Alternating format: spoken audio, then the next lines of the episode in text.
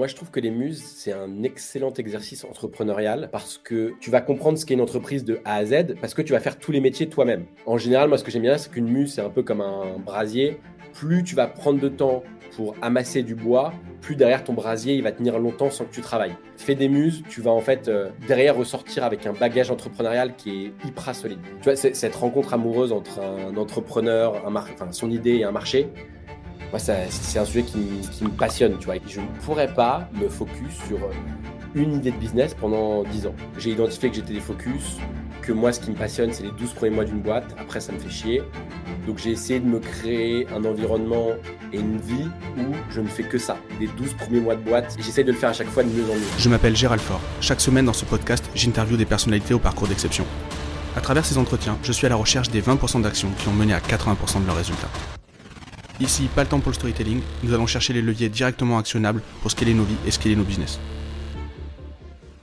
Bon, ça y est, on démarre cet épisode tant attendu, ce que je disais à Maxime en off euh, à l'instant. On va pouvoir parler euh, à chaque fois que je fais un sondage. Ça revient au moins 4, 5, 6 fois à chaque fois.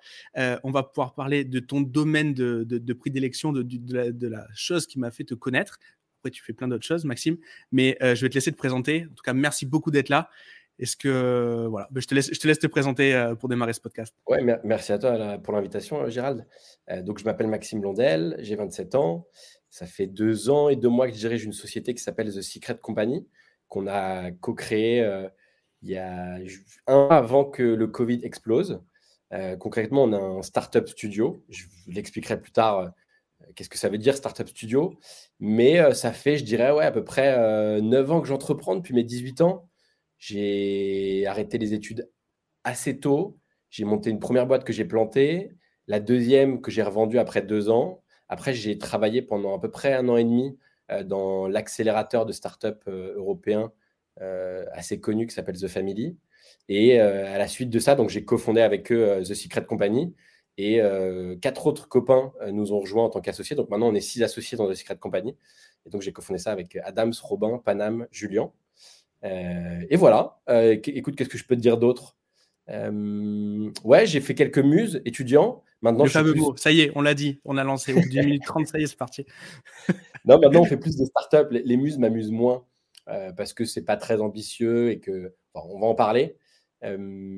et, là, pour te, peut-être te donner un peu de, chiffres sur le Secret Company, en deux ans, on a atteint les 10 millions d'euros de revenus récurrents annuels, le fameux ARR. Et là, du coup, en deux ans et demi, on est, on est bientôt euh, on est à 13 là. Bon, c'est bon, ça bosse. Je vois, je, vois, que ça bosse, c'est bien. ouais, ouais, ça, ça, bosse, ça bosse. Super, super, super. Et du coup, euh, est-ce que tu peux. Euh, je te propose qu'on commence à parler des muses, expliquer mhm. un peu tout ça, ensuite parler du Startup Studio et peut-être essayer de trouver des ponts entre les deux, parce que je pense que je pense qu'il y a quand même certains, alors ce sera certainement des raccourcis, mais je pense qu'il y a peut-être des, il y a peut-être des, des, trucs à tirer entre les deux. Complètement, complètement. Alors du coup, une muse, qu'est-ce que c'est une muse euh, pour ceux qui ne, savent pas comment on peut la décrire une muse? Une muse, euh, alors ça, vient, euh, tu sais, de l'histoire des muses qui inspiraient à la fois les artistes, les peintres, puis après les rockstars qui les suivaient dans leur tournée et dans leur vie, qui vivaient à leur crochet et qui leur permettaient de créer des chefs-d'œuvre. C'était des personnes qui du coup n'avaient pas à soucier de salaire, qui n'avaient pas de problème d'argent parce qu'en fait ils vivaient au crochet des, des artistes et des stars. Euh, donc c'est inspiré de ça pour la métaphore. Maintenant, une muse, c'est un business. Ça peut être en ligne ou pas en ligne d'ailleurs. Et l'idée est d'optimiser sa passivité. Tu vois, par exemple, je te prends l'exemple d'une agence. Ce que tu optimises, c'est euh, le chiffre d'affaires et la satisfaction client. Dans le cas des startups, tu as un objectif de scalabilité. Euh, c'est un terme un peu barbare, mais mmh. tu es une entreprise de produits, un logiciel SaaS, une marketplace, et le but est de prendre le monde. C'est globalement un sujet d'ambition, de croissance et de scalabilité. Dans le cas des muses, tu optimises ta passivité. Le but est de te créer un revenu passif qui te permet de subvenir à tes besoins, disons entre 2 et 3 000 euros. C'est à peu près ce dont tout le monde a besoin pour vivre décemment, se nourrir, se loger, etc. Pour après faire ce que tu veux de ta vie et donc euh, peindre, voyager, faire vraiment ce que tu veux, te dégager du temps libre et te, rendre financièrement indépendant.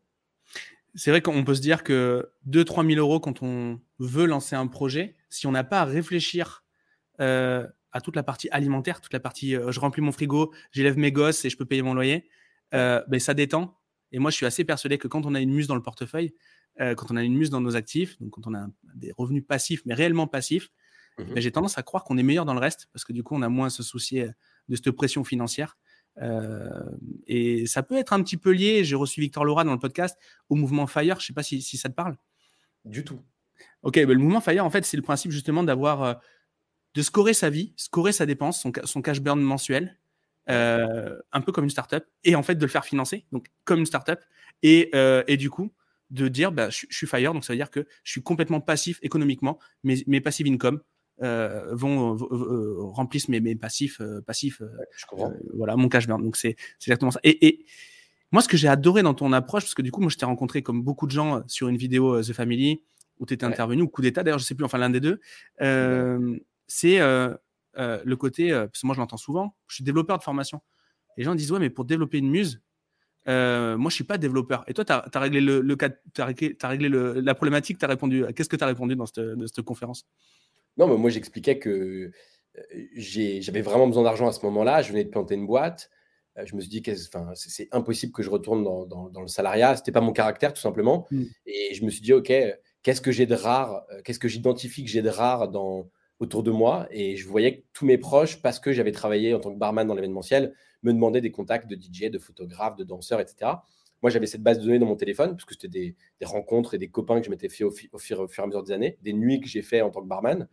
Et je me suis dit, OK, ces gens-là veulent ces contacts-là. Il y a une asymétrie d'informations sur le marché. Je peux faire payer soit pour accéder aux contacts, soit je fais de la mise en relation et je prends une commission au milieu. J'ai commencé par téléphone.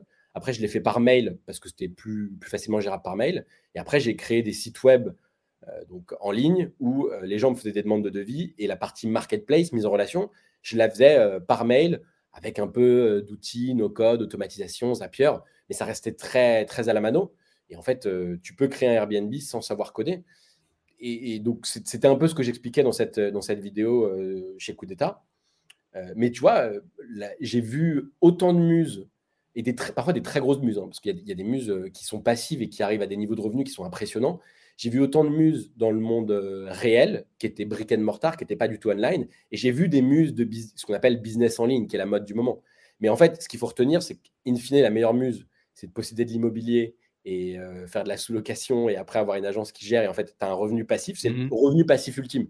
L'autre revenu passif ultime, c'est euh, écrire, écrire Harry Potter. Tu vois, écrire Harry Potter, les droits d'auteur, de, de, plusieurs millions d'euros, si ce n'est milliards. Donc, il euh, faut juste retenir ça. C'est un revenu passif, quel qu'il soit. Le, le sujet, je ne suis pas développeur, euh, j'utilise du no-code. Euh, je, suis mais 100% pour. C'est un truc de, dingue, le, nombre de croyances qu'on a. Donc, s'il ne faut, pas, faut pas être développeur, il faut avoir quel mindset pour développer une muse? Dans quel état d'esprit il faut que je me mette au départ? Déjà, il faut arriver soit à identifier une asymétrie d'informations sur le marché que tu peux exploiter. Ensuite, il faut arriver à faire un business qui est, euh, la règle, c'est euh, simple and stupid. Et dès que tu commences à complexifier les choses, euh, la complexité bah, demande derrière de la gestion, du SAV ou de l'explication. Là où une muse, sa proposition de valeur, tu vois, moi dans mon cas, c'était je vous mets en relation avec les meilleurs prestataires événementiels en France. Simple, bête et méchant, mais ça fonctionne parce qu'il y a des gens qui recherchent ça. donc simple and stupid, très souvent c'est basé sur une asymétrie d'information sur le marché. De l'autre, je pense que l'erreur que font tout le monde, c'est de ne pas optimiser leur, euh, leur passivité. En fait, une muse, on aime mettre les choses dans des cases. Mais au fond, moi, ce que je me suis, je me suis rendu compte, euh, et c'est comme ça qu'est né de Secret Company, à la base, je voulais faire ce qu'on appelle une muse factory, créer des muses à la chaîne. J'ai vu que les muses, ça n'existait pas et que si tu le faisais avec ambition, c'était juste les 12 premiers mois d'une startup. C'est-à-dire, tu valides un product market fit, tu valides qu'il y a un intérêt sur le marché. Et après, si tu as de l'ambition et que tu veux prendre le monde, ta muse, tu n'optimises plus ta passivité, mais tu vas optimiser ta croissance, par exemple, et tu vas te dire, je vais le faire avec ambition, mais ça va me prendre 15 heures par jour. Là où, moi, à l'époque, mon, choix de vie était, j'ai envie de voyager, j'ai envie de faire de la musique, je faisais de la guitare.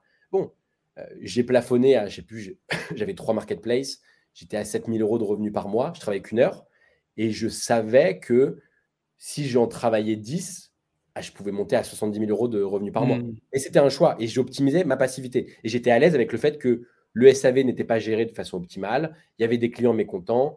Euh, la marque de ces la brand de ces marketplaces n'était pas incroyable. Tu sais que tu ne capitalises pas? Tu capitalises pas spécialement? C'est compliqué de revendre. Enfin, quoique ça se revend d'ailleurs, mais, mais euh, tu capitalises moins qu'une startup en tout cas. Exactement. En fait, tu n'optimises rien si ce n'est ton temps à toi. Mmh. c'est très clair. Et en termes d'identité, du coup, comment tu te présentais? Là, tu vois, j'ai démarré le podcast un peu, un peu comme une brute. Là, je t'ai dit bon, voilà, je t'ai connu par ça, voilà. Mais réellement, à ce moment-là, quand tu as que tes muses, tu te, t'as pas un problème d'identité. Comment tu, je sais pas, tu rencontres une nana dans un bar ou un pote, je je sais pas où, et tu, tu, fais quoi dans la vie? Je, ne savais pas que ça s'appelait des muses à l'époque. La réalité. Euh, il s'est avéré qu'à ce moment-là, personne voulait entreprendre avec moi parce que j'avais planté une boîte avant et que mes potes continuaient leurs études en fait. Donc j'avais besoin de cash. Euh, je me suis dit, let's go, j'ai cette base de données, je vais mmh. faire de la mise en relation. Après, je me suis rendu compte que c'était passif et que ça me permettait de voyager, euh, de faire de la musique, etc. Mais c'est vrai qu'au bout de, tu vois, au bout de deux ans, ça m'a ennuyé et j'ai eu de la chance de à la fois rencontrer The Family et de recevoir une proposition de rachat parce que j'étais arrivé à bout et effectivement, ça m'amusait plus. J'arrivais, j'arrivais plus à me lever le matin parce qu'en fait, euh, déjà, tu deviens flemmard quand tu te rends compte que tu as de l'argent qui tombe automatiquement. Mais ensuite, tu n'es pas galvanisé, il n'y a pas de challenge intellectuel. Euh, tu partages pas l'aventure. Autant les, échecs, tu les essuies seul, que les victoires, tu peux les fêter avec personne. Donc, et sinon, non, quand je, moi, ma copine de l'époque, je lui expliquais que voilà, j'étais entrepreneur, j'étais solopreneur, on va dire. J'avais mon business en ligne, c'était des plateformes de mise en relation. Et de toute façon, mon entourage, à ce moment-là, personne ne me poussait vers de l'ambition. Donc ça paraissait normal à tout le monde que je fasse euh, ça. Je ne le disais pas vraiment que ça me prenait qu'une heure par jour en réalité. Parce mmh. que euh, ça, les gens n'avaient pas à le savoir en fait. Ouais, clairement. Mais c'est vrai que tu as raison. C'est, tu, t'en, tu t'en lasses très rapidement. C'est pour ça qu'en fait, une muse de. Si tu as un product market fit avéré sur une muse, soit tu vas l'abandonner, soit tu vas la revendre, soit tu vas vouloir passer à tenter l'aventure startup. Essayer mmh. de le faire avec ambition, optimisation, scale, etc. Moi, je te donne euh, juste mon, mon cas euh, perso. Donc moi aussi, j'ai tourné avec des muses. Première muse, d'ailleurs, c'est même pas une idée, hein, j'en ai pas mal parlé, mais c'est un gars qui me paye pas un site web et un truc qui rentre bien dans Google. Et en fait, je me retrouve avec une muse comme ça. Donc c'est vraiment pas genre j'ai pensé au truc, je l'ai réfléchi. C'est juste j'ai eu un putain d'impayé. D'ailleurs, ça m'a mis bah, comme un impayé quand tu démarres en autre entreprise. Tu voilà, tu tu deves un truc pendant plusieurs semaines, tu te fais pas payer, ça te met dans la merde clairement. Et euh, moi, j'ai clairement eu une crise de sens parce que en effet, passive income, revenu passif comme ça, c'était très bien à tel point que je montais des business physiques ou des business de services foireux pour m'occuper. C'est quand même un truc de dingue. C'est-à-dire qu'en termes d'identité, j'avais vraiment un problème par rapport à ça. Et après, c'est passé. Et aujourd'hui, on a toujours des revenus. Nous, les charges de la boîte sont payées par des muses. Et après, tout le reste, tout le, chiffre d'affaires qu'on génère à côté, c'est du développement, c'est du plus. Mais, euh, mais notre point mort, il est assuré par, par des revenus passifs. Mais moi, j'ai eu vraiment cette crise, cette crise d'identité. Ça m'a même fait des trucs débiles, me saboter, en fait, pour pouvoir, pour pouvoir exister. C'est quand même un truc, un truc. Je comprends. Je comprends, je comprends, mais tu vois, est-ce que la crise de sens, elle n'est pas créée par les autres parce que tu en parlais? De l'autre côté, tu vois, je peux comprendre cette crise de sens parce que tu as de la passivité. Euh, entre guillemets, il y a un jugement de valeur qui est porté sur la passivité. On se dit, ouais, si c'est passif, euh, c'est pas bien, il faut gagner l'argent avec la sueur de son front. franchement, euh, ces gens-là, ouais, enfin, moi, je leur réponds pas personnellement. Parce mmh. que c'est un, un, jugement de valeur, ok, c'est leur, mais ça ne se challenge pas et en fait, j'ai même pas envie d'en discuter avec eux. De l'autre, tu peux aussi voir euh, d'un autre euh, prisme ton problème et te dire, bah, moi, dans mon cas, OK, je travaille qu'une heure par jour, mais j'avais des plateformes de mise en relation qui aidaient énormément d'entreprises et de mariés à euh, trouver des animations et des prestataires pour leur événement. Et mmh. donc, ça leur changeait leur vie, tu vois, parce que c'est une étape importante de leur vie. Donc, tout ça est quand même beaucoup un jugement de valeur et une façon de voir le verre à moitié plein, à moitié vide. Je suis, euh, tout à fait d'accord. Après coup, je suis tout à fait d'accord, mais c'est vrai que quand tu as la tête dans le guidon, tu, euh, as moins cette lucidité. Et tu as trouvé quel, euh, quel point commun, donc quand tu voulais faire ta Muse Factory et que c'est devenu The Secret Company, quels ont été du moins les skills que tu as pu récupérer de ta période Muse quand tu as, as, développé ton startup studio?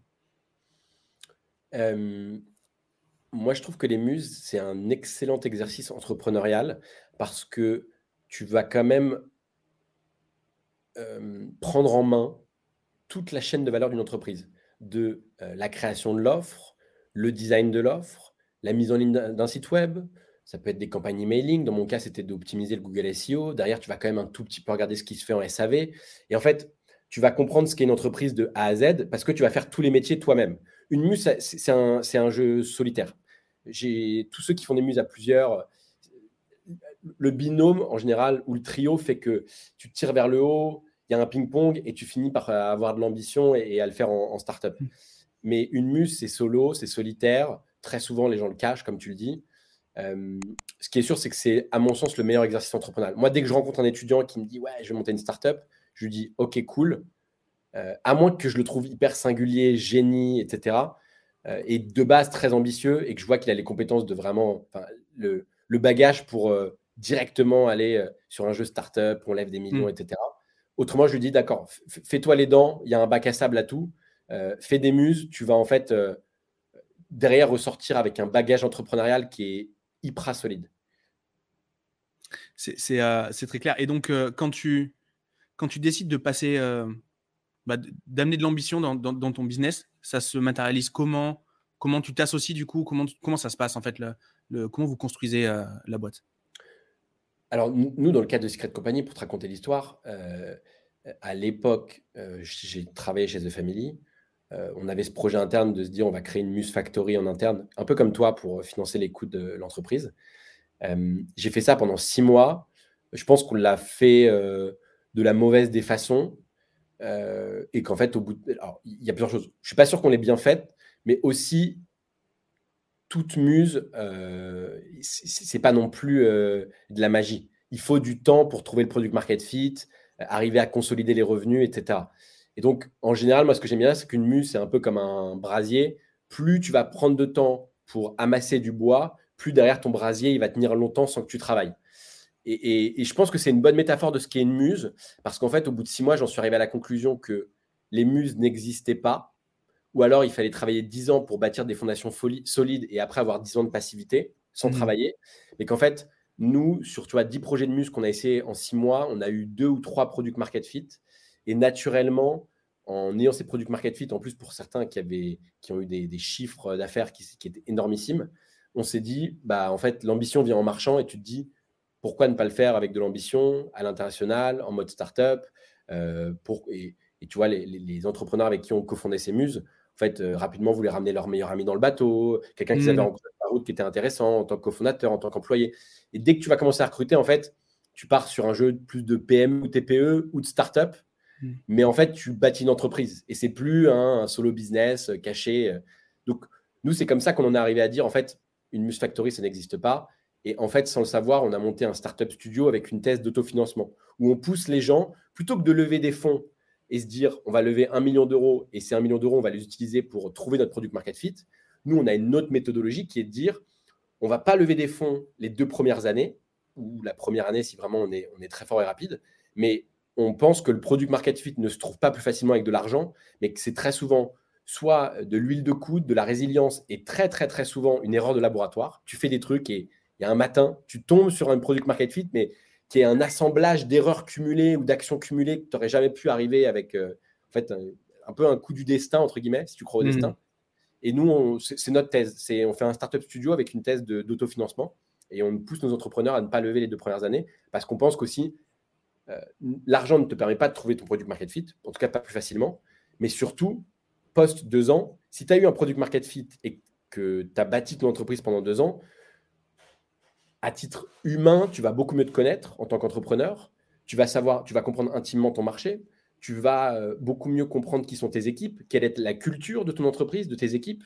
Tu vas bien mieux comprendre qui sont tes clients intimement, qu'est-ce qu'ils recherchent. En bref, tu vas être intime avec tous les sujets du jeu auquel tu es en train de jouer, de l'entreprise sur le marché euh, que tu es en train de mm. bâtir.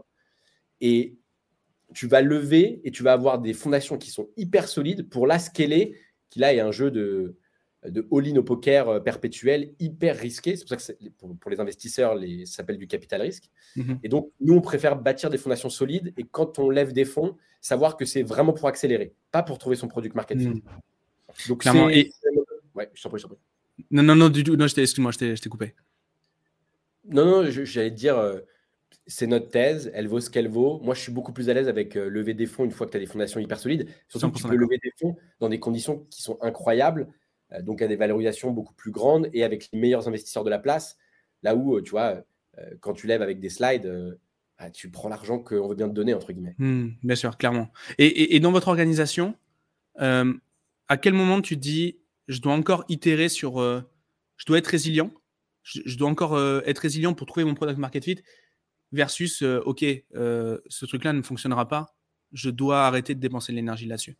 Qu'est-ce qui te fait, toi, shifter? J'imagine qu'il y a plein de cas, mais si, enfin, tu as peut-être une anecdote ou un truc comme ça, mais comment toi tu décides s'il faut encore pousser le truc ou s'il faut l'arrêter? Le moral des troupes. C'est mon. Je me suis beaucoup posé la question et j'en suis arrivé. Euh, euh, c'est marrant parce que la semaine dernière, une connaissance, tu vois, qui me suit sur les réseaux, un copain, mais lointain, m'envoie un message pour me dire voilà, j'ai monté une boulangerie. Ça fait deux ans, il nous arrivait plein de péripéties, on s'est fait arnaquer par notre bailleur, etc. en plus de ça, j'ai monté ça avec ma famille. Je suis fatigué, j'ai perdu beaucoup d'argent et je me demande si je dois arrêter ou continuer. Est-ce que tu peux m'aider? Moi, je lui ai dit ben non, mec, je ne peux pas t'aider. Genre, je peux pas répondre à cette question qui est peut-être la plus grande question de ta vie actuelle à ta place. Déjà, je suis en information très partielle. Tu m'as fait trois audios mmh. WhatsApp pour expliquer ton contexte mais surtout, je ne sais pas ce qu'il y a dans ta tête. Et c'est un, c'est un pur sujet à la fois de, euh, de morale des troupes. Est-ce que tu te sens de continuer, de pousser, de te lever tôt alors que tu es fatigué, que tu es, proche du burn-out? Et, et, donc, moi, je regarde ça hein, avec euh, les startups qu'on cofonde avec The Secret Company. C'est ça, on pousse, on pousse. Tant que le moral est là, l'énergie est là, et naturellement, en fait. Je pense que c'est aussi un, sujet de sursaut d'orgueil. Euh, quand les gens veulent arrêter, ils viennent te voir, ils te le disent, il n'y a pas de négociation possible. Parce qu'en fait, ils sont au bout du rouleau et qu'ils ont pris leur décision. Maintenant, un entrepreneur qui ne prend pas cette décision, c'est probablement qu'il se la pose tous les jours le matin quand il se réveille, mais il a le sursaut d'orgueil de se dire mmh. non, je me fight. Et même moi, à titre perso, je peux te le dire, The Secret Company, la première année, j'ai failli arrêter deux fois. Et, et je remercie The Family de m'avoir sauvé les fesses ou de m'avoir soutenu et de m'avoir peut-être donné ce, supplément euh, d'âme et ce supplément d'énergie pour que je continue, qui fait que maintenant on arrive à un stade où on est une équipe, on est solidifié, tu vois. Il y, a peu de chances qu'on arrête. Il faut jamais dire jamais, mais ça n'a plus la même tête que la première année. Mmh. Mais la première année, j'ai failli arrêter deux fois. Maintenant, qu'est-ce qui a fait que je ne l'ai pas arrêté? Je ne saurais pas te le dire si ce n'est je n'ai pas arrêté. Ouais. clairement. Et, dans, ton, ta première expérience entrepreneuriale, tu disais que tu avais planté une boîte. Euh, mmh. Ça, c'est une. Alors, je sais pas si tu l'as bien vécu ou pas bien vécu. Euh, moi, moi, mon plantage de bois, je l'ai plutôt bien vécu euh, au final. Après coup, hein, forcément, mais. Euh, mais est-ce que ça, ça te revient encore un peu en jingle, ce truc-là? Est-ce que ça tourne encore Tu risques de planter une boîte? Ça existe, c'est possible Ou c'est, ou c'est pas le sujet? Non, non, non. Après, tu sais, enfin. on, teste trois nouvelles idées de start-up de façon intense tous les 18 mois à peu près. Ok. donc, des échecs, il y en a. Hmm. Structurellement, dans notre modèle, euh, il faut qu'on ait un champion tous les 18 mois pour que ça tienne et qu'on remette un jeton dans la machine, tu vois. Hmm. Et même à horizon de 10 ans, parce qu'on a une feedback loop à 10 ans en tant que startup studio, on est comme un fonds d'investissement. Et dans 10 ans, on saura si on a une pépite qui euh, nous ramène beaucoup, beaucoup d'argent et donc on a bien fait notre travail. J'espère qu'il y en aura plusieurs, mais il en suffira d'une. J'ai pas peur, j'ai plus peur d'échouer. Tu vois, dans The Secret Company, euh, on lance aussi des filiales en interne, on lance euh, des, muses pour s'autofinancer. Euh, franchement, des échecs, il y en a tous les trois mois. Hmm. Je, pense que là, depuis ils ont trois ans que j'entreprends de cette façon et avec cette intensité qui est celle d'un startup studio, qui est un jeu très rare avec lequel personne joue. on va dire qu'on sait rebondir très vite. Y ça me fait plus vraiment peur l'échec. En fait, à l'inverse, c'est moi en interne qui va, qu'il les projets avant tout le monde parce que je suis radical qu'il faut être véloce, surtout en ce moment. Et non, non, ça, ça, ça, m'atteint pas trop en fait. Ça, ça m'étonne pas comme réponse. Dans tous les cas, tu fais pas genre de taf si tu as peur de l'échec.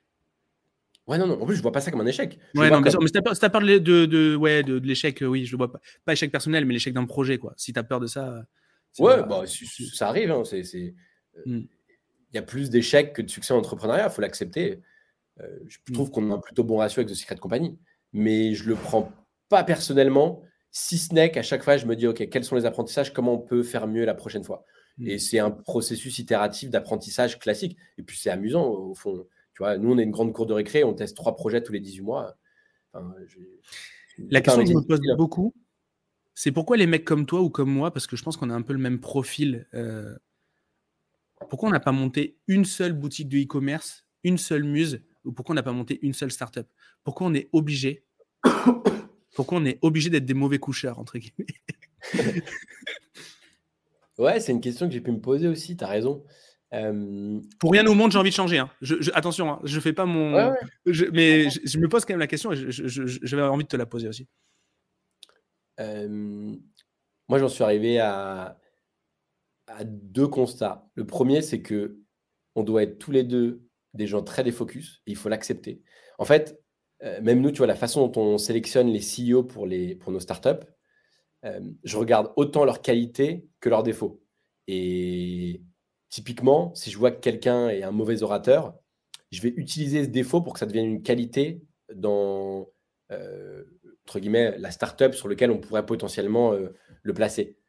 Et moi, je sais que ouais, je, l'ai accepté. Je suis défocus. Maintenant, dans un startup studio, ça peut être une, si c'est bien utilisé, ça peut être une, une qualité. Et l'autre chose, c'est qu'il faut l'accepter. Je me suis posé la question. Moi, je ne pourrais pas me focus sur une idée de business pendant 10 ans. Euh, alors, il faut, qu'on se le dise aussi. Économiquement, c'est un très mauvais choix. On a beaucoup moins de chances de finir riche qu'un entrepreneur qui se focus 10 ans sur une industrie, un métier, etc. Moi, j'optimise mon kiff maintenant. Euh, je ne fais pas ça pour l'argent, c'est Secret Company. Je fais ça pour l'aventure et la légende. Mais faut l'accepter. On est des focus. Probablement que tu es des focus, Gérald. Et, mais de la façon dont tu opères là ton agence et ton écosystème, etc., bah, peut-être que tu. C'est le seul moyen en fait que tu sois entrepreneur. C'est que c'est comme ça que tu prends du kiff. Et je pense que si par contre, ce qu'il faut accepter, c'est que le défocus, d'accord, tu vas peut-être faire, toi, Gérald, euh, tester cinq nouvelles filiales ou projets ou pôles par an, mais sois à l'aise avec le fait que tous les ans, il ne restera qu'une seule et donc il faut être hyper radical et kill les quatre autres, mais surtout qu'à horizon de 10 ans, il n'y ait qu'une seule activité qui soit vraiment un product market fit dix fois plus gros que les autres et sur lequel il y a un moment, il va falloir se raisonner et, se hmm. focus dessus. En fait, c'est plus un, faut le voir plus comme un lab, un lab où tu testes des choses et après, c'est, est-ce que tu es assez fort pour arriver à chaque fois à trouver le bon CEO, le bon dirigeant pour euh, gérer cette filiale, cette idée, ce projet? Faut accepter, on, est des, on, est des, focus, Gérald. C'est ça, exactement. Euh, très puissant. Euh, si, tu dois, si tu dois, admettons, je ne sais pas si tu fonctionnes en 20-80, mais admettons que c'est un concept que tu acceptes. quand on monte une startup, toi qui en vois beaucoup autour dans ton entourage et dans, et, dans, ta, ta, vie pro, un fondateur startup, c'est quoi son 20-80 Sur quoi il doit mettre vraiment le, plus gros de son énergie? Euh, Ça dépend de l'étape de sa startup. La vérité, c'est que ça dépend de l'étape de sa, de sa startup. Euh, au démarrage, toute son énergie doit être uniquement sur le fait de trouver son produit market fit. C'est la chose la plus dure, à mon sens, en entrepreneuriat. Mmh Et c'est pour ça que moi, The Secret Company m'amuse. Euh, structurer, manager, scaler, ça m'amuse pas tant que ça. par contre, trouver des produits market fit, c'est tu vois, cette rencontre amoureuse entre un entrepreneur, un enfin, son idée et un marché, moi, c'est un sujet qui, me passionne, tu vois, qui, qui fait que la nuit, euh, je, réfléchis, je réfléchis euh, alors que je devrais dormir. Et, et, euh, du coup, ouais, non, voilà. Pour le coup, je pense qu'au démarrage, tant que tu n'as pas trouvé ton produit market fit, market fit, ça doit être ton unique boussole.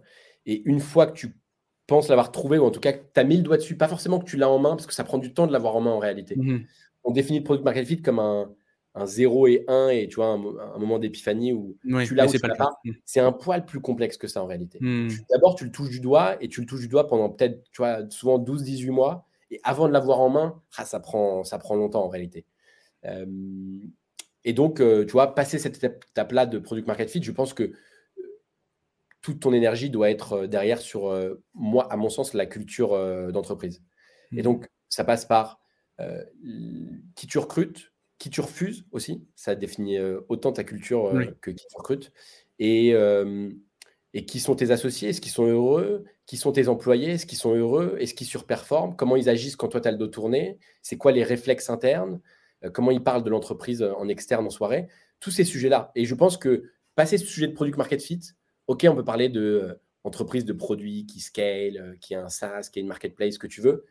La fin de la journée, c'est que derrière, c'est des humains. Les clients sont des humains, les équipes qui bâtissent les produits sont des humains, et que si ta culture d'entreprise est incroyable, tu, vas pouvoir affronter n'importe quelle crise, Covid, crack financier, euh, sans problème.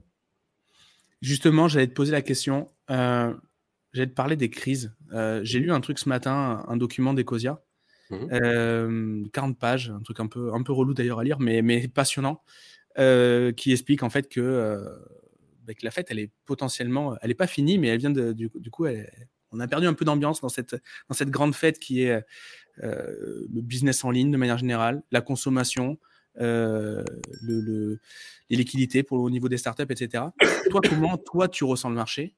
Euh, Alors même si vous êtes, vous poussez des, projets en bootstrap, voilà, vous allez lever une fois que vous avez le, votre product market fit, etc. Quelle est ton opinion, sans que ce soit forcément une vérité absolue, ton, opinion sur le marché, comment tu le vois? Est-ce que tu vois que ça se durcit? Ou, ou, ou non Ou c'est pas du tout le cas autour de toi Ouais, euh, si tu veux bien en parler, moi ça ne me gêne pas d'en parler. Je prendrai ma perte, je, je, passerai pour un bouffon si dans 12 mois le marché n'a pas craqué, mais je l'accepte. Je, je, préfère être euh, un peu trop paranoïaque, je pense que c'est ce qui te sauve en entrepreneuriat, et je préfère euh, euh plan for the worst, enfin tu vois, mmh.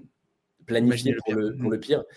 c'est marrant parce qu'il y a du coup une, 7 jours exactement, un, ouais, 7 jours, euh, y Combinator, donc, qui est l'accélérateur de start-up euh, mondialement connu derrière Airbnb, Twitter, Dropbox, qui a donc envoyé ce mail à ses entrepreneurs en disant partez du principe que ça va être très, très, très, très, très dur de relever des fonds pendant 12 mois. Tous ceux qui ont levé sur les deux dernières années ont levé à des valorisations qui sont déconnantes et donc ça va être super dur de, relever leur prochain tour. Globalement, euh, resserrer les rangs et vous allez devoir être autofinancé sur l'avenir. Euh, moi, 15 jours avant, j'avais envoyé à peu près la même. Il y avait déjà des signaux sur Twitter. Je pense que ouais, Combinator savent qu'ils euh, ils sont regardés par le monde entier et qu'à partir du moment où ils envoyaient ce mail, euh, ça allait affoler les marchés parce qu'ils sont regardés et que que ce soit les cryptos ou les startups, c'est deux actifs euh, hyper risqués, mais qui sont les premiers touchés quand il y a une crise en fait. Donc, ouais, Combinator ont réfléchi à deux fois avant d'envoyer ce mail. moi, j'ai envoyé à tous nos entrepreneurs avec qui on cofonde des boîtes à The Secret Company un WhatsApp à peu près similaire 15 jours avant en disant euh, euh, mettez-vous dans des dispositions mentales où il va peut-être falloir repartir de zéro, il va peut-être falloir virer une partie de votre team. Euh, les clients vont être super durs à aller chercher. Donc là, si vous pouvez prendre de l'argent maintenant, allez le chercher avec les dents. Et s'il y a de l'argent autour de vous, prenez-le. En gros, c'était mon mmh. message. Et commencez à vous mettre dans les dispositions mentales que ça va être très dur. Je pense que c'est réel. et tu vois, les, les, gros fonds américains, Sequoia, Andreessen Horowitz, ont derrière la sortie des slides et des dossiers de 50 pages qui, te détaillent pourquoi ça va être euh, compliqué. Ce qui est sûr, c'est que il fallait qu'il y ait un backlash du Covid. L'économie euh, était, euh, était sous perfusion, ça faisait pas mal de temps. En plus de ça, tu as un problème d'inflation. Mm. de l'autre côté, tu as, as, la guerre Russie-Ukraine qui n'a pas aidé parce qu'en fait, là, ça touche des sujets qui sont du quotidien, qui sont les énergies et les matières premières. L'Ukraine, c'est quand même, on appelle ça le grenier de l'Europe. Euh, mm. Moi, et pour être franc avec toi, ça fait 12 mois que je dis à mes associés que euh, le, backlash du Covid, là, on va, on a, je pensais qu'on allait se le prendre, tu vois, en, septembre, euh, octobre mm. de l'année dernière, juste après l'été. Ouais, On l'a pas vu, il n'y a, pas eu d'effet. Je pense que, tu vois, les PGE n'étaient pas remboursés, l'entreprise, enfin, l'économie était encore sous perfusion et que là, on commence à le ressentir. Moi, ce que je vois autour de moi, c'est que personne n'en parle en public et tout le monde est en poker face. Mais il y a énormément d'entreprises qui sont au bord de la faillite et personne n'en parle en public. Mais quand tu fais boire un petit coup de rosé à quelqu'un, et alors que tu pensais qu'il avait une entreprise solide, tu lui hmm. dis c'est comment en ce moment? Et là, il te dit euh, c'est très très chaud. C'est très très chaud et je commence à regarder pour la liquidation, etc. Donc, hmm. moi, quand je vois ça, je pense pas que ce soit que mon petit milieu parce que je veux autant voir des marques de bijoux que des startups, que des hmm. que, tu vois, que des agences. J'essaye de diversifier. De l'autre côté, tu as, as, la guerre en Ukraine-Russie qui est réelle et qui, qui s'embourbe.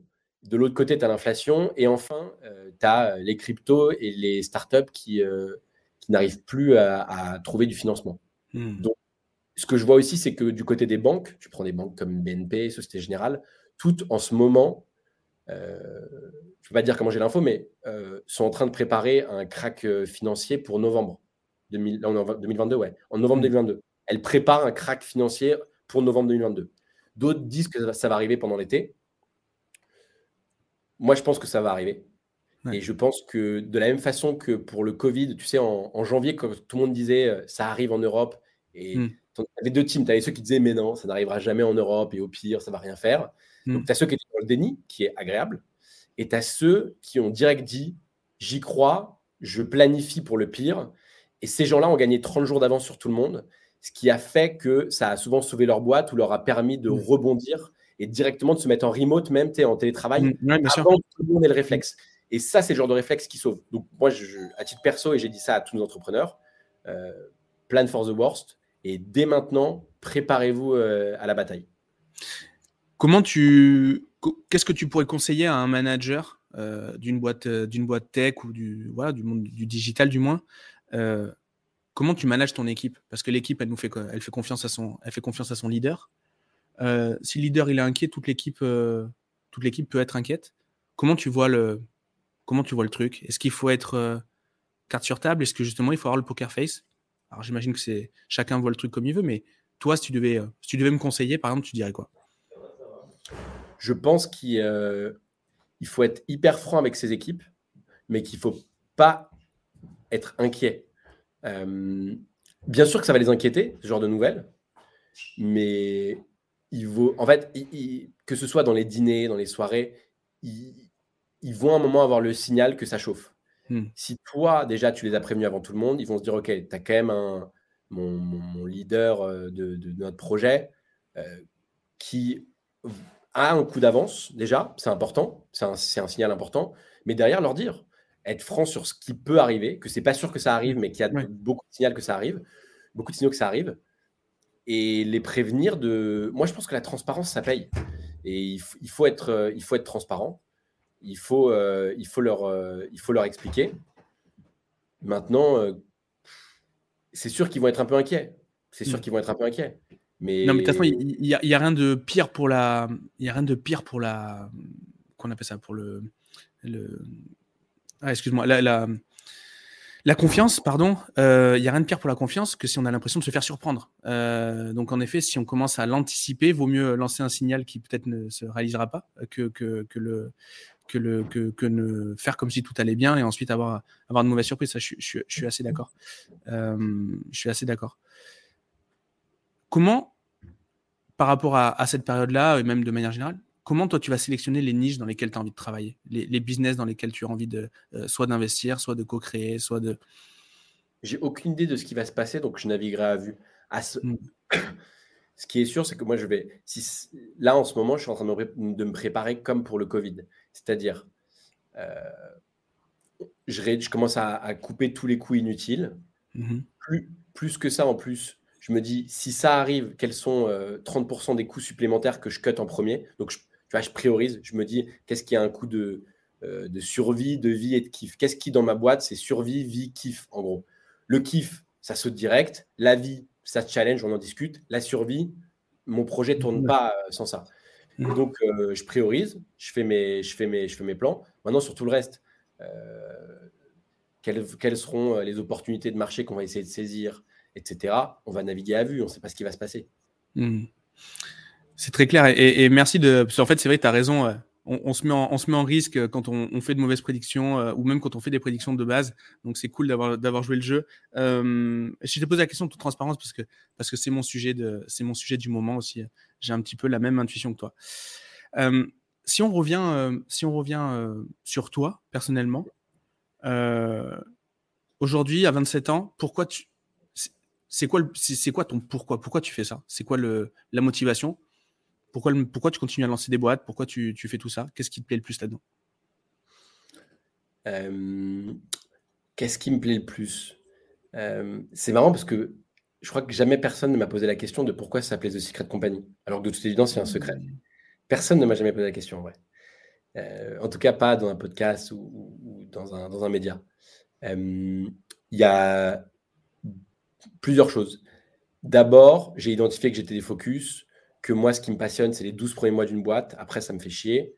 Donc, j'ai essayé de me créer un environnement et une vie où je ne fais que ça, des 12 premiers mois de boîte.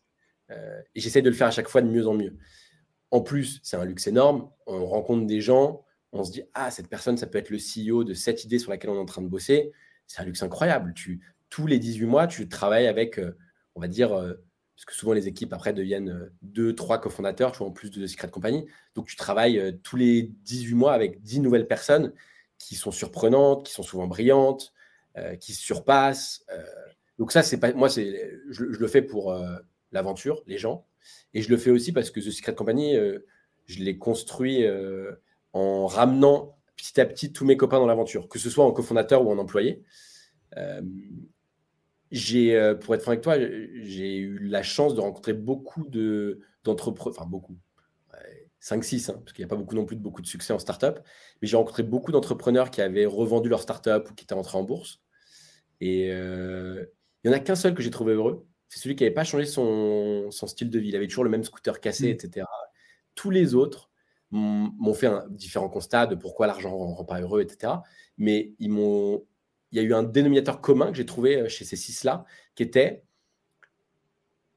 être le, problème de devenir riche, c'est de devenir riche seul.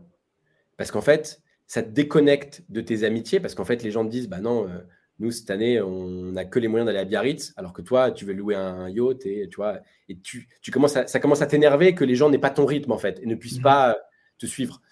Et donc, moi, je me suis dit, je vais monter une boîte où je vais faire petit à petit essayer de faire monter tous mes copains dans le bateau, et le but, c'est que si on, si on a d'incentiver tout le monde assez bien pour que si il y en a un qui devienne riche, tout le monde devienne riche et on devienne riche ensemble, ce qui sera beaucoup plus fun. Ça, je pense que c'est un des vrais secrets de The Secret Company. Parce qu'en fait, c'est The Secret, deux points, compagnie. Donc euh, le secret, la compagnie, les gens, l'équipe. Euh, ça, tu vois, c'est la question que personne m'a posée. Donc je te, J'attendais de savoir si tu m'autorisais à te la poser, mais tu m'as as spoilé, donc euh, écoute. Euh, non, mais c'est top. On a une exclue, alors c'est top. On a une exclue. Non, et après, le, le, vrai sujet s'appelle aussi The Secret Company parce que il y a un truc très bisounours dont je suis convaincu, c'est que tout le monde a un super pouvoir secret. Les, les, les, dropshippers appellent ça, euh, les gens à Dubaï appellent ça la zone de génie. C'est qu'en fait, il faut te trouver ta zone de génie, l'exploiter et après créer plein d'entreprises sur ce, autour de cette zone de génie. Moi, j'appelle ça le super pouvoir secret parce qu'un secret, c'est quelque chose que tu peux dire à, tout le monde, mais que seule une infime partie des gens va comprendre intimement qu'est-ce qui est caché derrière ce que tu leur dis. Et, euh, moi, c'est le travail que j'aime faire avec les, les, potentiels entrepreneurs que je rencontre, c'est d'arriver à les interviewer pour euh, analyser leur vie, c'est quoi les, accès marchés qu'ils ont, c'est quoi leur histoire, c'est quoi leurs compétences, c'est quoi leur, euh, aussi leurs défauts, dont je te parlais tout à l'heure, qui peuvent être un super levier en réalité de succès. et de les analyser, de les scanner, les interviewer et, d'arriver à trouver quel est leur projet de vie. Euh, et donc, hmm. trouver leur super pouvoir secret, ça peut être un excellent orateur, quelqu'un qui a bossé dans l'industrie pharmaceutique pendant des années et qui la connaît sur le bout des doigts intimement, et trouver super pouvoir secret et derrière cofonder une entreprise euh, avec lui. Ça, c'est probablement le jeu qui m'amuse le plus au monde. Et parce qu'en fait, plus que moi intellectuellement, euh, faire fonctionner mon cerveau, Hmm. Je me rends compte à quel point, euh, là, depuis deux ans et demi que je fais ça, c'est pas énorme, hein, mais euh, dans The Secret Company, j'ai réussi à le faire 4, 5, 6 fois. Et donc, tu vois, j'ai changé, j'ai littéralement le sentiment d'avoir changé 4, 5, 6 vies de gens qui se trouvaient pas, qui savaient pas où aller et qui là disent Putain, mais ma vie, elle est trop belle et j'ai trouvé ma mission de vie. Et après, je le fais bénévolement euh, derrière des centaines, enfin, je l'ai fait depuis deux ans des centaines de fois avec des copains, des gens que je rencontre, parce que ça m'amuse en fait. Hmm. J'aimerais revenir sur euh, le, fameux, la fameuse zone de génie et, euh, j'aimerais du coup lier ça à, cette histoire de focus dont on parlait tout à l'heure. Pour moi, le focus, euh, je l'avais compris toute ma vie comme faut être focus sur sa boîte, une seule boîte, une seule offre, un seul avatar client. Mmh. et donc, donc, du coup, j'étais hyper malheureux en mode, mais si c'est que ça la vérité, la seule raison du succès, en gros, j'aurais jamais de succès. ce qui était faux puisque ça marchait déjà. Mais bon, comme quoi. Et en fait, je pense justement que le focus, il n'est pas sur le, quoi, mais il est sur, le, il est sur la zone de génie. Si nous, par exemple, on est euh, nos profils, euh, les slashers, à un moment, il y a eu la mode aussi des slashers, c'est euh, c'est peut-être sur la modélisation et sur l'analyse qu'on est bon. Et donc, en fait, on peut modéliser qu'une fois quelque chose, euh, parce que après on remodélise des trucs en dessous, des trucs dedans, c'est un ensemble, c'est les poupées russes, mais on modélise qu'une fois. Et si on est bon là-dessus, on a tout intérêt à justement slasher, à, switcher de projet le plus, euh, le, plus souvent possible, parce que du coup, on va, on va appliquer notre zone de génie la plus, la plus souvent possible. mais, mais ce concept de zone de génie, je l'aime, beaucoup. c'est vrai que c'est un peu, c'est un peu cucul à praline comme, comme terme, mais je trouve que, que, que c'est parlant en tout cas. Dans tout ça, tes plus gros apprentissages sur toi-même, c'était quoi? Est-ce qu'il y a eu. Euh, tu as eu. Euh, je sais pas. Est-ce que tu as découvert quelque chose, euh, euh, quelque chose que tu n'imaginais pas sur toi-même, ta façon de collaborer peut-être? J'ai découvert que probablement la seule chose à laquelle j'ai été bon, c'était d'aider les gens à, articuler leur destin pour trouver leur projet de vie. Ça, pour le coup, avant, je soit je n'avais pas conscience, soit je j'avais pas assez exercé. J'ai compris que c'est probablement ma zone de génie à moi, tu vois, et que c'est pour ça que je suis pas mauvais à The Secret Company et que je vais faire The Secret Company longtemps. ça, je pense l'avoir découvert, ouais, que été un sujet qui me passionnait et c'était mon super pouvoir secret à moi, tu vois. Je ne sais hmm. pas trop l'expliquer d'ailleurs. Je ne sais pas trop comment je fais en réalité. Je ne saurais pas transmettre ce savoir à quelqu'un, tu vois. C'est ce que Naval hmm. euh, appelle, tu sais, le specific knowledge. C'est un assemblage de toutes tes expériences de vie et, qui après euh, te donne une compétence qui est non automatisable, non, hmm. non copiable, etc. Donc ça, je, ouais, ça, je l'ai appris. Euh, avant, j'étais plutôt un solopreneur, tu vois, à faire mes trucs tout seul, mes muses et tout. Maintenant, euh, c'est impossible que je refasse des trucs solo. J'ai découvert que entreprendre à plusieurs, c'est tel. Alors, c'est plus dur et il faut euh, faire des concessions, c'est comme un couple, mais c'est tellement plus drôle. Hmm. Donc, euh, je me suis découvert, tu vois, cofondateur heureux. Là où avant, je pensais que j'étais un solopreneur qui avait toujours raison et qui pouvait entreprendre que seul, tu vois. Donc, ça, ça m'a mis une petite baffe et c'est une bonne baffe, je pense. Ouais, je pense que c'est les deux gros apprentissages que j'ai fait ces dernières années. Hyper intéressant. Et si tu n'avais pas fait The Secret Company, tu aurais pu faire quoi? Bonne question. J'aurais. Ouais, moi j'aurais. J'hésitais. Ouais. Ma mère, tu vois, ma mère est institutrice. J'aime bien, euh, j'aime bien enseigner et j'aime bien orienter. Donc, tu vois, j'aurais fait euh, professeur ou euh, conseiller d'orientation, mais j'aurais essayé de le tourner un peu de nouvelle génération. Et pas les conseils d'orientation comme on, l'entend, tu vois. C'est ça, parce que j'ai jamais entendu personne dire qu'il voulait être conseiller d'orientation vu, vu, ce qu'on a sur le marché. Et donc, du coup, ouais, une, une, version, euh, une version optimale de conseiller d'orientation. C'est un sujet que je dis en ce moment. Je pense que tu as moyen de faire euh, une boîte dans le dans l'orientation des, des, jeunes qui soit mais 100 euh, fois meilleur que ce qui se fait actuellement. Parce que c'est tellement mauvais ce qui se fait actuellement. Tu vois, c'est l'État qui s'en occupe, qui comprend rien à rien sur ce sujet-là je pense qu'une boîte du privé peut réinventer le sujet de l'orientation euh, des humains, pour parler un peu euh, bizarrement. Euh, et c'est un sujet qui me passionne et que j'y tarde depuis longtemps. Mais je sais, faut trouver la bonne personne, il faut trouver le bon angle, le bon moment. Justement, ce que j'allais te demander, je voulais savoir ton process. Là, tu as trouvé quelque chose qui, a du sens pour toi, qui va, qui va, sur lequel tu, il peut y avoir de l'impact. C'est quoi la suite? Tu trouves, tu trouves un cofondateur? Quel est le. Je, mets Ouais. Je vais commencer à essayer de euh, soit rédiger une thèse de ce que j'ai en tête, de quel est le problème du marché et euh, quelle est ma solution et pourquoi c'est une bonne solution. C'est un peu en trois points. Euh, je vais la mettre au coffre. Je vais essayer de revenir dessus un mois plus tard. Si je suis toujours aligné avec ce que j'ai écrit, c'est que j'estime que ce n'est pas une lubie que j'ai eue mmh. le soir en me couchant et qu'en fait, ce que j'ai écrit est peut-être pas idiot et qu'il faut peut-être creuser encore plus. Ou alors, je vais essayer directement de designer en, pur copywriting, un Google Doc, hein, une page de vente sur euh, l'idée de projet que j'ai en tête, parce qu'il faut quand même euh, arriver à la vendre. Euh, et je la mets au coffre. Et soit j'ai du temps libre et je me dis, OK, processus actif, qui pourrait être un bon CEO pour cette boîte-là? Et soit je, réfléchis à mon réseau, je passe une annonce sur LinkedIn, je vais essayer de démarcher du monde ou soit je le fais en processus, c'est plutôt en processus passif. On a des idées au coffre et hum, je reste alerte. Je rencontre des gens, je mmh. prends des calls inopinés. Tu me contactes sur LinkedIn, je te dis OK, je te réponds, je te dis OK, let's go. Euh, tu as une bonne énergie, le message est sympa, tu m'as pas envoyé un pavé trop long, trop chiant. Euh, discutons et peut-être que tu vas correspondre à, une idée qu'on a au coffre. Mmh. Et sur les, idées, vous avez un, avec tes associés, vous avez un, conseil des sages ou, ou pas trop? C'est chacun peut amener des idées, vous êtes organisé comment entre vous? Ça, on en, tu vois, on a deux ans et demi, ça, on, est, on, on litère encore. On a fait Conseil des sages, mais euh, notamment les idées de start-up sont tellement contre-intuitives et ridicules au démarrage. Tu vois, tu prends Airbnb, c'est euh, évidemment que Airbnb, le mec avait probablement en tête que s'il arrivait à faire une marketplace où tu loues des matelas gonflables chez les particuliers, la suite logique, c'était louer la maison des particuliers. Et maintenant, Airbnb construit des hôtels. Les gens ne le savent pas, mais c'est Airbnb fait ça. Et probablement que, tu vois, euh, euh, le CEO avait, avait vu la, courbe possible d'évolution. Hmm. Mais il savait que ça se démarrait par un truc niché, hyper euh, bizarre, que personne ne comprenait. Et beaucoup de gens ont dû le décourager et dire, ah, frère, hmm. ta marketplace pour chien ou, ou ton. Tu vois, c'est. on a dü lui dire 100 fois que c'était une idée à la con et qu'il n'y avait pas de marché. Et, et, même les plus grands groupes d'hôtellerie ont, dû le voir comme ça et ont dû dire non, mais on ne s'occupe pas de ça on a, nous, on a, on a des choses sérieuses à faire. Donc, les idées de startup sont très souvent contre-intuitives, bizarres au démarrage et très souvent des erreurs de laboratoire. Donc, en fait, on a plus des spécialités par, euh, par euh, partner dans The Secret Company. Tu vois, moi, je suis plus euh, effectivement logiciel SaaS et marketplace.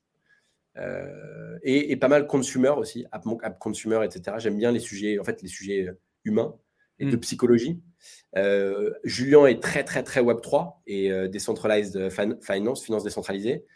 Euh, Adam va plus être sur des sujets SEO, Robin sur des sujets de sales et de management, Panam sur des sujets d'automatisation, no code, etc. donc, tout le monde a chacun de spécialités et, et je n'ai pas encore tranché ce truc-là. Le conseil des sages, je ne suis pas sûr que ce soit une bonne chose. Tu vois, si, si les consultants arriver à créer des startups, ça se saurait. Une mm. startup, ça se crée ni dans des slides, ni dans des réunions. Je pense que Steve Jobs avait raison et que c'est des, c'est des lubies un peu de gourou qu'il faut défendre son idée. Et moi, ça m'est arrivé dans les compagnies de pitcher une idée aux partners, de leur dire ça m'excite trop et de voir à quel point ils ne comprenaient pas l'opportunité que moi je voyais dans cette mm. idée-là. Tu vois. Et donc, je pense qu'en fait, c'est, c'est malheureusement un, un travail solitaire. Ok, très clair. Qu'est-ce qu'on peut, qu'est-ce qu'on peut vous souhaiter? C'est quoi la suite là sur les prochaines, euh, les prochaines étapes, les prochains, les prochains challenges sur la boîte? Euh, Là, on est en train de faire notre euh, plus belle année ever avec The Secret Company. On est super heureux. pour le coup, tu vois, on, a, on a commencé à bien sortir de terre une entreprise qui s'appelle Freeland, qui moi me passionne, qui crée des écoles en ligne avec comme prof des content creators, des influenceurs stars. Euh, ça a été un long débat en interne, mais là, là, ça décolle en chiffres. Mais ça a été long à faire comprendre à toute l'équipe que ça pouvait être le futur de l'éducation euh, et que surtout, c'était une boîte incroyable, même euh, en termes d'unité économique. Que c'était un bon business, en fait, et que ça pouvait se faire à l'international. moi, c'est, je lâcherai pas à Freeland. C'est, tu vois, genre, j'ai trop envie de. Ma mère est institutrice, donc tu vois, ce sujet de l'éducation, mm. il me tient particulièrement à cœur. Encore plus avec cette tendance de creators, etc., qui fait que c'est dans l'air du temps. Euh, on a aussi euh, Mobula, qui est un. Euh, c'est comme, comme CoinMarketCap, mm-hmm. mais décentralisé. Donc, c'est un data aggregator pour prendre des meilleures décisions d'investissement crypto token. Mais là, pour le coup, vraiment décentralisé parce que la plateforme est possédée par sa communauté via une DAO, une entreprise décentralisée. Euh, et là, ça, ouais, le produit commence à avoir une belle tête, le CEO est incroyable, euh, l'équipe commence à ressembler à quelque chose, il commence à avoir une petite traction en termes d'usage. Donc, franchement, on, est, ouais, on, peut nous souhaiter euh, de confirmer l'essai et que ces deux projets mm. explosent comme ils mériteraient d'exploser. Voilà. Et après, si on y arrive ça, dans, je sais pas, 6, peut-être 12 mois, parce qu'on ne se fixe pas de, deadline, dans 6-12 mois, on se dira, OK, on se remet autour de la table, on met jeton dans la machine et on repart pour 18 mois. Mm. Est-ce que The Secret Company, ça peut devenir, donc aujourd'hui c'est un startup studio, est-ce que ça peut devenir un fonds de VC à terme, quand vous aurez euh, peut-être plus euh, envie de lancer des projets, mais peut-être plus les soutenir financièrement? C'est dans les plans ou, ou c'est pas du tout l'idée? On réfléchit à pas mal de choses. Plus que euh, nous, tu vois, une équipe qui met les mains dans le cambouis et qui t'aide à trouver ton produit market fit, parce que c'est ça notre proposition de valeur concrètement, qui t'aide à trouver ton idée, ton produit market fit, on t'aide à faire ton branding. Mais le fond du sujet, c'est est-ce qu'on arrive en 18 mois à t'aider à trouver ton produit market fit? Mmh.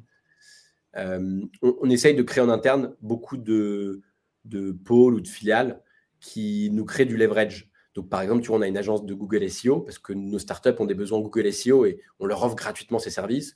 On est une agence d'automatisation de la prospection sur les réseaux sociaux. Donc, c'est des robots qui vont faire de mmh. prospecter sur LinkedIn, Instagram, qu'on offre gratuitement à, nos entrepreneurs avec qui on cofonde des boîtes. Euh, et là, moi, je, suis en train de regarder, j'aimerais bien euh, les aider sur tous les sujets de recrutement, donc, on est en train de regarder pour pourquoi pas créer une entreprise de chasseurs de tête ou je sais pas si ça mm. aura cette forme, mais en tout cas, euh, une entreprise comme ça.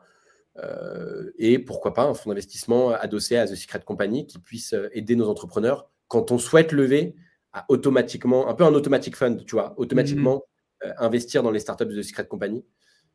c'est un truc qu'on est en train de, de défricher. Ouais. Bon, top.